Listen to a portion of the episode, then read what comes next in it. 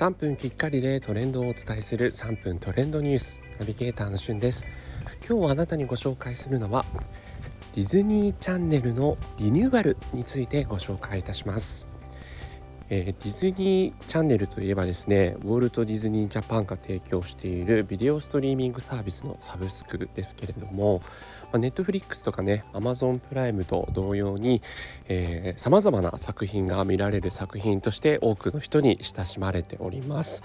まあ、そのね作品のこうラインナップが本当にすごいもので、まあ、ディズニーチャンネルという名の通りですねディズニーの作品はもちろんのことピクサーの作品そしてマーベル、えー、スター・ウォーズという感じでね本当にこう大ヒット作品大ヒット映画の、えー、名だたるものをこう全て見られるというところがあります、まあ、そして、えー、ドキュメンタリー番組として本当に質の高い映像を提供しているナショナルグラフィッの映像も見れますし今度ですね、えー、10月27日にこのリニューアルがするんですけどスターというこれまでララインナップにないような映画も見られるようになるんですね。なので、まあ、ネットフリックスのこうオリジナル作品とかアマプラオリジナル作品とまでは、えー、そういったものはもちろん見られないんですけれどもかなりこのスターのチャンネルが加わったことによって、えー、洋画作品を多くがですね見られるようになるというふうになっています。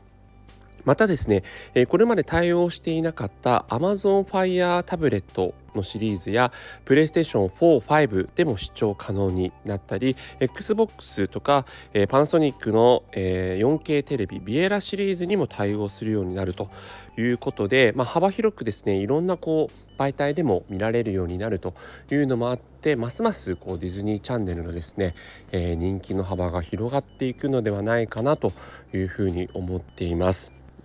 まあ、私自身ディズニーの作品もピクサーの作品も、えー、マーベルの作品もそして「スター・ウォーズ」の作品も本当に全てこう好きなのでね、まあ、そういったものを見ようと思った時にこう今使っているネットフリックスとか、えー、Amazon プライムでは見られないというところでねディズニープラスのこの、えー、チャンネルに関しても、えー、非常にこう検討したいなというところがあるんですがこれをねお聞きの方もディズニープラス聞いてますかね。是非なんかあのおすすめのことがありましたらその辺も教えていただきたいなというふうに思ってっています。なんといってもこうディズニーの作品が新しく公開されるという時に劇場ではなく先行してねこのディズニープラスでもね公開されるみたいなこともありますからその辺あたりもねこのチャンネルの希少価値があるかなと思います。